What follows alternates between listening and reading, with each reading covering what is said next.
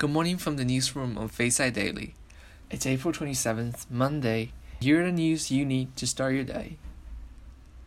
According to a report from Reuters China, China has sent medical team including experts to advise on North Korea's according to the source. Starbucks says in partnership with Sequoia Capital China for investments in China's industrial firm's profit contract in March, but at slower pace. Hong Kong police break up pro democracy scene protest at mall, and China says all coronavirus patients in Wuhan have now been discharged. Masked Hong Kong students take final school exams after coronavirus delay. Thousands of Hong Kong students were among the first in the world to take their final secondary school exams on Friday, all wearing masks. And the World Health Organization WHO suggested that there are no evidence that recovered COVID 19 patients cannot be reinfected. And according to an exclusive report from Reuters China, India plans to fast track Chinese investments after policy change. And now we're shifting to the local news from Shenzhen. Amid the huge pandemic, canceling traveling plans and continue to stay at home this May Day holiday is disappointing.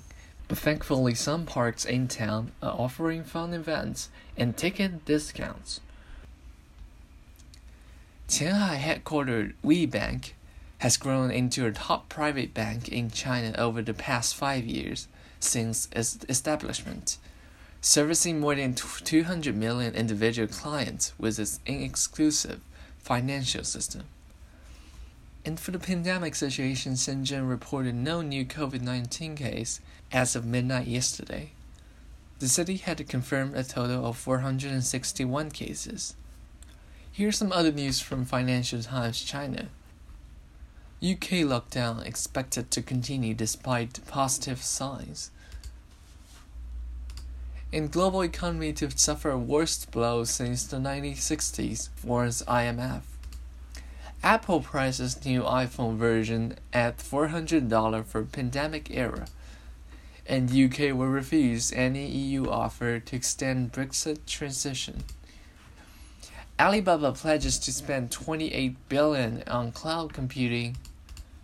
And KMPG UK chairman warns of coronavirus economic disaster. WHO warns against coronavirus immunity passports. And Trump says virus media briefings a waste of time. And this is all the news we have for today. We'd like to thank you for listening and stay safe and stay hydrated. Thank you and goodbye.